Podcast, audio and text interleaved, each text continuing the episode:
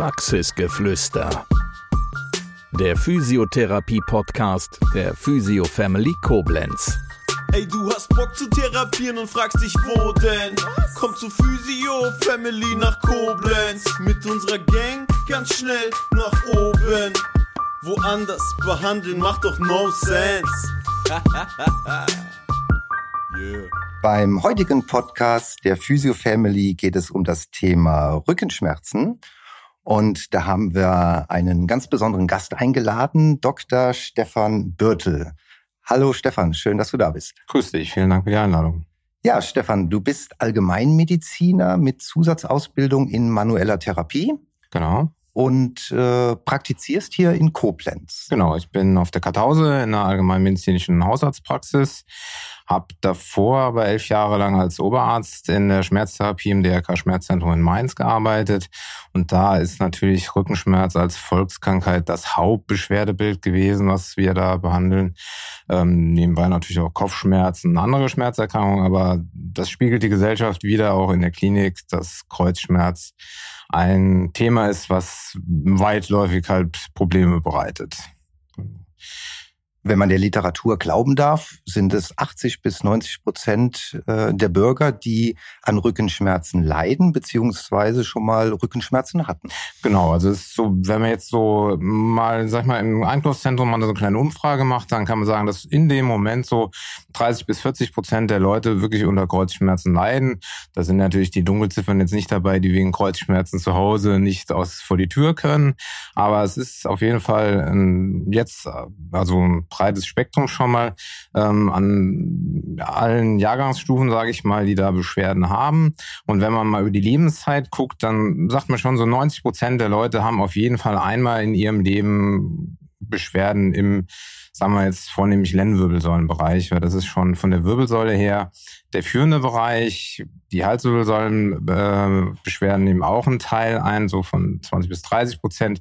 Brustwirbelsäule ist ähm, weniger äh, von den Beschwerdebildern her, weil da die Stabilität über den Brustkorb, das verhindert eigentlich, dass man da mehr belastungsabhängige Beschwerden bekommt. Aber Lendenwirbelsäule, das ist so das Gros, was die Leute beklagen.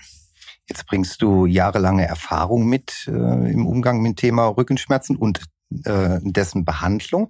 Siehst du denn eine Entwicklung, was äh, das Patientengut angeht? Also, dass man sagen kann, hm, die Patienten werden immer ein bisschen jünger. Es sind vielleicht sogar Kinder, die schon mittlerweile mit Rückenschmerzen in die Praxis kommen. Also das verändert sich. Man hat ja früher immer das Gefühl gehabt, okay, Rückenschmerzen, das kriegt man, wenn man alt ist, wenn man lange gearbeitet hat. Aber wir sehen, dass sich das Altersspektrum immer weiter in die jüngeren Jahre verschiebt. Ähm, und da liegt im Moment so das ähm, Maximum bei zwischen 30 und 50 Jahren. Aber klar, wir wissen, dass auch Kinder vermehrt da Beschwerden haben, weil wir halt immer mehr Kinder haben, die sich einfach nicht bewegen. Und Bewegung ist das A und O zur Ausbildung halt einer gesunden Wirbelsäule und einer gesunden Wirbelsäulen stabilisierenden Muskulatur. Und das fehlt leider vielen. Jetzt sind es nicht nur die Kinder, die sich vielleicht weniger bewegen, sondern äh, ich denke, die, der Arbeitsalltag äh, von uns Menschen hat sich auch verändert.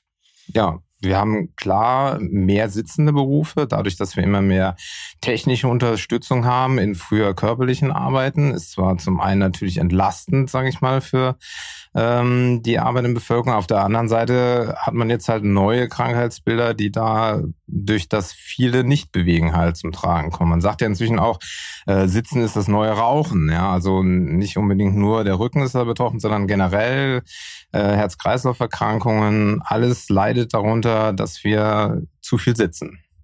Viele Zuhörer vom Podcast werden sich wahrscheinlich jetzt genau in diesem Moment wiederfinden und sagen, ja, ich habe auch Rückenschmerzen. Ähm, was sind dann so klassische Symptome, also die Art der Schmerzen, die Stärke, die Häufigkeit? Ähm, was kannst du da so aus deiner Praxis berichten? Also klassisch sind ja immer das Beschwerden mal mit ich habe jetzt mal ein bisschen Rückenschmerzen, was so jeder hat. Ja, also mal ein bisschen ziehen dort, mal ein bisschen ziehen da, ähm, was ja am Anfang auch in Anführungszeichen als normal manchmal gesehen wird und übergangen wird. Und man macht halt weiter, man nimmt halt mal ein Schmerzmittel ein, äh, was es frei verkäuflich ja einfach in der Apotheke gibt Und mit der Zeit merken halt einige Leute, dass die ähm, Rückenschmerzen halt immer häufiger werden ähm, und vielleicht dann plötzlich nicht mehr weggehen. Und ähm, ja, das Aufsuchen des Arztes ähm, ist manchmal auch äh, schon ein bisschen spät, weil man dann früher therapeutisch mal eingreifen könnte. Die Antwort auf diese Frage wird wahrscheinlich schwierig. Wann wäre denn der richtige Zeitpunkt, zum Arzt zu gehen? Ja, äh, man muss so ein bisschen abschätzen auch, was haben wir für eine Art von Rückenschmerzen? Ja, ist es jetzt wirklich nur im Rücken oder merke ich plötzlich auch, dass ich eine Ausstrahlung in die Beine bekomme? Ähm, weil da ist wieder das Thema dann, dass wirklich ähm, Nervenprobleme über die Wirbelsäule der Grund sein können. Habe ich Schmerzen, die jetzt in der Nacht plötzlich auftreten? Das ist sehr ungewöhnlich, das sollte nicht sein. Da kann immer der Verdacht mal sein, ähm, okay, da könnte eine entzündliche Erkrankung dahinter stecken, wie, wie was Rheumatologisches oder es könnte auch mal eine Tumorerkrankung dahinter stecken ähm, oder Schmerzen, die ich jetzt schon beim ganz normalen Treppe abgehen kann mit einem Erschütterungsschmerz sehr stark in der Wirbelsäule. Da könnten mal auch eine Fraktur hinterstecken. Ja, da muss gar nicht ein großer Unfall oder so passiert sein. In der heutigen Zeit bei zum Beispiel Asthma-Patienten oder ähm, Leute, die chronische Lungenerkrankungen haben, viel Cortison nehmen müssen, da können auch schon bei Alltagsbewegungen mal Brüche in der Wirbelsäule stattfinden. Und das sind natürlich Sachen, wo man dann ein bisschen auch als Patient einfach schneller, hellhörig sein müsste, um zum Arzt zu gehen. Und Extreme sind natürlich wenn jetzt mit meinen Rückenschmerzen Lähmungen oder sowas ähm, vergesellschaftet sind oder wenn ich plötzlich irgendwie so ein Kribbeln wie Ameisen laufen im Bein oder so verspüre. Äh, also da sollte ich jetzt nicht lange warten und da sollte ich mich zügig auch mal ärztlich vorstellen. Okay, ich als Patient äh, habe jetzt über einen längeren Zeitraum Rückenschmerzen, ähm, kann mich selbst nicht mehr so gut therapieren mit den Medikamenten, die mir zur Verfügung stellen. Ich komme jetzt äh, in die Praxis und äh, wie kann ich mir vorstellen, wie, wie findet, welche Untersuchungen finden da statt? Wie wäre so der, der klassische Ablauf? Also das Wichtigste ist erstmal auch da das Gespräch. Also 85 Prozent der Diagnosen kann man einfach nur über ein vernünftiges Gespräch ähm, herausfinden und so eine Stoßrichtung finden. Ähm, und dann muss natürlich eine körperliche Untersuchung stattfinden. Also diese Klassiker, die man so kennt, was manche Patienten leider immer wieder noch erzählen, dass man halt zum Arzt kommt und was von seinen Beschwerden berichtet und man kriegt direkt mal ein Röntgenbild gemacht. Also das ist keine seriöse Vorgehensweise, sondern ich muss den Patienten ähm, sinnvollerweise komplett entkleiden, damit ich die Statik halt sehe, damit ich die Wirbelsäule wirklich sehe. Und dann lasse ich ihn ähm, sich bewegen erstmal. Ich gucke, wie ist er beim Gehen, kann er auf den Zehenspitzen laufen, kann er auf den Fersen laufen. Hat er einen Erschütterungsschmerz, wenn er auf die Fersen sich runterfallen lässt? Ja, wie ist das Bewegungsausmaß der Wirbelsäule? Kann ich da allein schon vom Hinschauen was erkennen? Und dann muss ich natürlich den Patienten anfassen. Ich muss gucken, wie ist der Beckenstand? Ja, wie fühlt sich die Muskulatur an? Ähm, wie fühlt sich das unter Bewegung an? Kann ich Blockierungen feststellen in irgendwelchen ja, Wirbelsäulensegmenten oder was sehr häufig ist im Bereich der Iliosakralgelenke? Und darauf baue ich halt dann ähm, ja meine Diagnose auf und mache mir auch schon Gedanken, wie kann ich das wieder in den Griff bekommen. Also erstmal eine ordentliche, umfassende Untersuchung, eine Palpation, eine richtige Anamnese, Bewegungsüberprüfung. Und äh, danach erst so der nächste Schritt Richtung bildgebende Verfahren? Ja, Bildgebung ist eigentlich was, was häufig viel zu schnell gemacht wird. Also man sagt inzwischen, das ist auch in den ähm, Leitlinien für Rückenschmerz in Deutschland festgelegt, dass ähm, wenn ich eine vernünftige Anamnese gemacht habe und eine vernünftige körperliche Untersuchung und äh, sogenannte Red Flags ausgeschlossen habe, das sind so rote Warnfähnchen, sage ich mal, wo man halt anhand Anamnese und Untersuchung erkennen kann, ob eventuell was äh, dahinter steckt, ähm, das bei einer Verzögerung der weiteren Diagnostik einen gefährlichen Verlauf nehmen könnte. Wenn ich das ausgeschlossen habe, sprich halt Tumor, Fraktur, entzündliche Erkrankungen, wenn ich sowas ausgeschlossen habe, dann soll ich erstmal eine Therapie machen, sechs Wochen und gucken, wie entwickelt sich das Ganze. Wenn ich da nicht weiterkomme, dann entsprechend sagen, okay, ich mache ein Röntgenbild mal und gucke mir an, ob ich da in der Statik, in irgendwelchen Veränderungen schon was sehe, was mich dann weiterbringt. Ne, wir nehmen an, es sind keine äh, Red Flags äh, vorhanden. Jetzt startet diese sechswöchige Therapie, Pi mal Daumen. Ähm, damit ist dann Physiotherapie äh, gemeint oder medikamentöse Therapie? Ja, also medikamentöse Therapie und Physiotherapie kann man ja parallel laufen lassen. Ja, manche ähm, brauchen auch etwas medikamentöse Therapie, um halt wieder in die Bewegung reinzukommen, weil das ist immer wichtig. Ich muss verhindern, wie es früher war, wo es hieß, legen Sie sich mal drei Tage auf die Couch und machen Sie mal gar nichts und dann geht das schon wieder weg. Nein, ich muss gucken, dass ich die Bewegung erhalte. Und deswegen sind Schmerzmittel durchaus ähm, angebracht und man muss immer schauen, ähm, was braucht auch der Patient. Ja, der eine ist schmerzempfindlicher, der andere nicht. Und ähm, es kommt ja darauf an, auch wie ausgeprägt der Rückenschmerz im Zeitpunkt meiner Diagnosestellung ist. Wenn sich einer gar nicht mehr bewegen kann, dann muss ich natürlich mit äh, Schmerzmitteln, vielleicht auch mit Schmerzmittelkombinationen, ähm, ihn erstmal in die Bewegung wieder reinbringen. Wenn er nur gering eingeschränkt ist, kann ich vielleicht auch früher in die Bewegung schon reingehen, auch vielleicht ohne Schmerzmittel.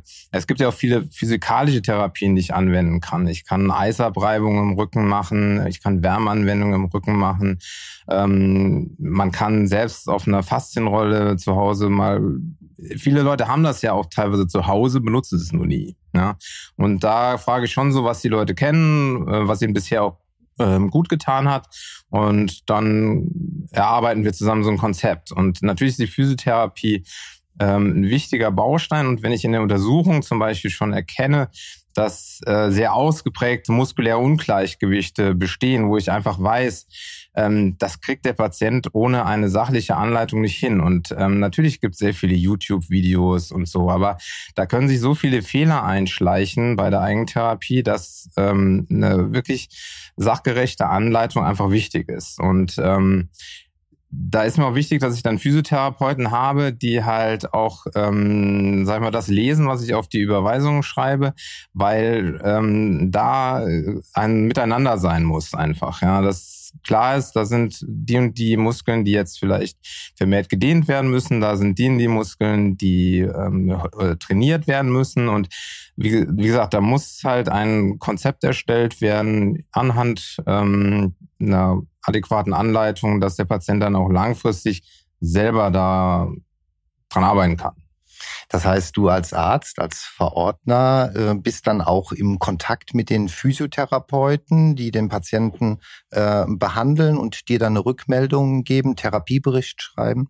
Ich krieg Therapieberichte. Ich würde mir mehr Kontakt wünschen. Ja, das ist halt immer, das liegt auch im System so ein bisschen begründet, ähm, dass leider vielfach die Fachrichtungen ähm, für sich halt äh, am Patienten arbeiten und ähm, keiner weiß so richtig, was der andere macht. Und äh, folglich verlangsamt das so ein bisschen, sage ich mal, den Prozess. Ja, also da haben wir noch Entwicklungsbedarf einfach im ambulanten Setting. Ähm, es würden viele stationäre äh, Behandlungen in meinen Augen gespart werden, wenn man einfach ambulant noch enger zusammenarbeiten könnte. Ähm, wenn der Physiotherapeut auch mal sagt, hier, ich komme da nicht weiter, guck da noch mal nach, äh, liegt da irgendwas, doch noch was anderes als Problem vor oder ähm, dass ich einfach ähm, fragen kann, kann ich da medikamentös noch unterstützen? Ist vielleicht auch mal eine Infiltration dann doch notwendig? Wobei man glücklicherweise sagen muss, dass wir inzwischen von den, dem in, in Anführungszeichen Fit-Spritzen ähm, doch äh, beim äh, Rückenschmerz weitgehend weggekommen sind, weil die Studien gezeigt haben, dass langfristig es keinerlei ähm, Verbesserungen gibt, ähm, als wenn man die Spritzen weglässt. Ja, das wissen wir inzwischen und dass man dann nur Nebenwirkungen haben könnte mit Infektionen über eine Spritze oder sowas. Ja. Schön zu hören, dass du als Arzt diesen Kontakt mit den Therapeuten ja erwünschst und äh, auch einforderst. Ich denke, das äh, stößt äh, bei den meisten Therapeuten auch auf Gegenliebe, weil damit ja auch die eigene Arbeit besonders gewertschätzt wird und die Chancen natürlich wesentlich größer sind, den Patienten zu unterstützen und zu helfen. Ja, ich denke auch, ähm, allein an der Verordnung merkt man schon, wie weit sich ähm, der Kollege, die Kollegin mit dem Patienten schon vorher beschäftigt hat. Das kriege ich auch als Rückmeldung von den Physiotherapeuten, dass sie äh, früher halt häufig Rezepte bekommen haben, wo halt Lumbago drauf stand. Ja, und das kann alles sein. Das heißt einfach nur Rückenschmerz, aber äh, dass der Patient untersucht wurde und schon mal überlegt wurde, wo könnte die Ursache des Rückenschmerzes sein, in welche Richtung müssen wir arbeiten das war anhand dieser Verordnungen ja nicht zu ersehen. Und dementsprechend fängt auch der Physiotherapeut so ein bisschen bei Null an und muss sich äh, vollständig die Gedanken selber machen. Und ich denke, wenn man dann zusammen halt an der Diagnose arbeitet, dann ist es auch für den Patienten ein viel größerer Benefit einfach. Zusammenarbeiten ist ein sehr schönes äh, Stichwort. Das heißt, wir haben ja so eine Dreierkombi. Ne? Es ist der Arzt, es ist der Patient und der Therapeut.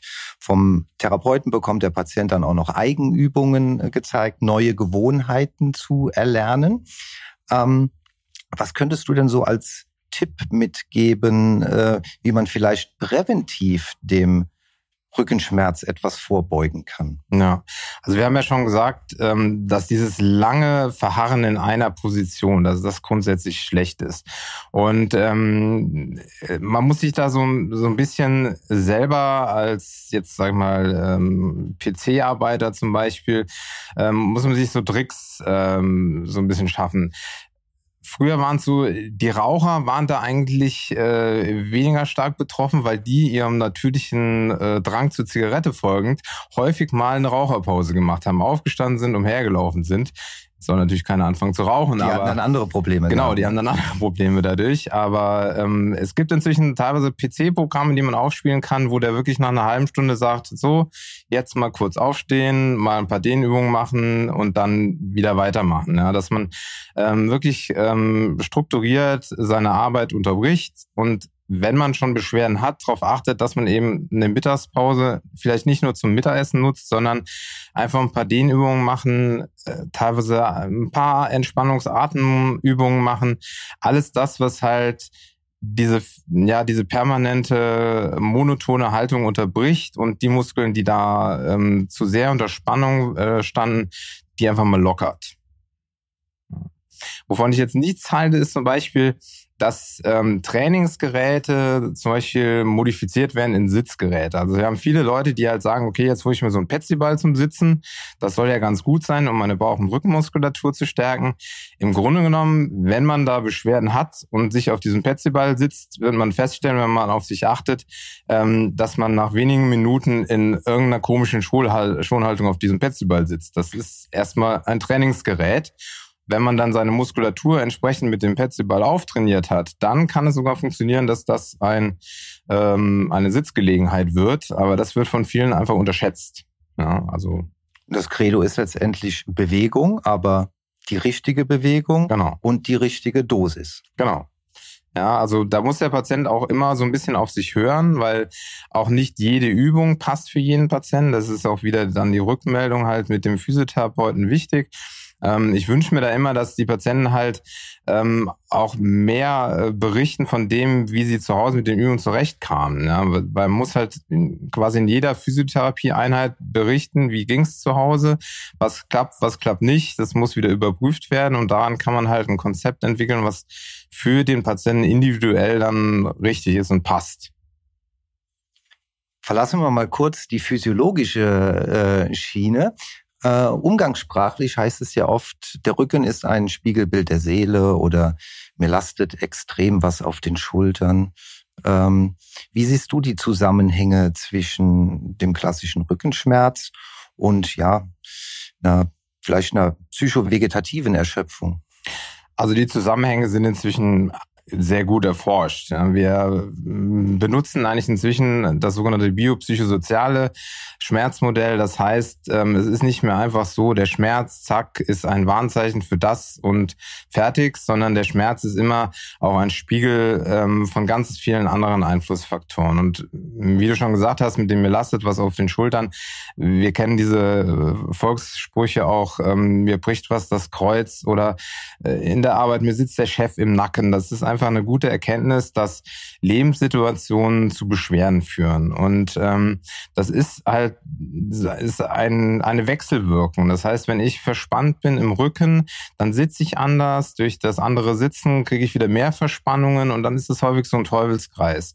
Und Natürlich ist das nicht bei jedem der Fall, ja, ähm, aber wir sollten halt, wenn wir in der Therapie mit der rein körperlichen Betrachtung nicht weiterkommen, frühzeitig auch mal im Gespräch, da ist der Physiotherapeut natürlich auch immer prädestiniert für, weil er während der Therapie ähm, eine entspannte Atmosphäre schaffen kann, wo man mit dem Patienten auch sowas mal besprechen kann.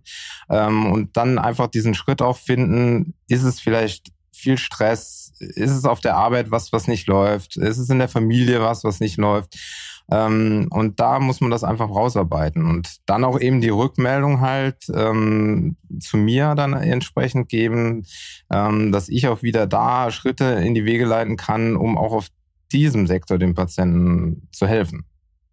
Die Physio Family in Koblenz sagt ganz herzlichen Dank, Dr. Stefan Birtel, für dieses sehr informative und entspannte Gespräch. Ich bedanke mich, hat mir viel Spaß gemacht. Das war Praxisgeflüster, der Physiotherapie-Podcast der Physio Family Koblenz. Bis zum nächsten Mal. Wir freuen uns, wenn du auch dann wieder gespannt zuhörst. Ey, du hast Bock zu therapieren und fragst dich, wo denn? Komm zu Physio Family nach Koblenz. Mit unserer Gang ganz schnell nach oben. Woanders behandeln macht doch no sense. Yeah.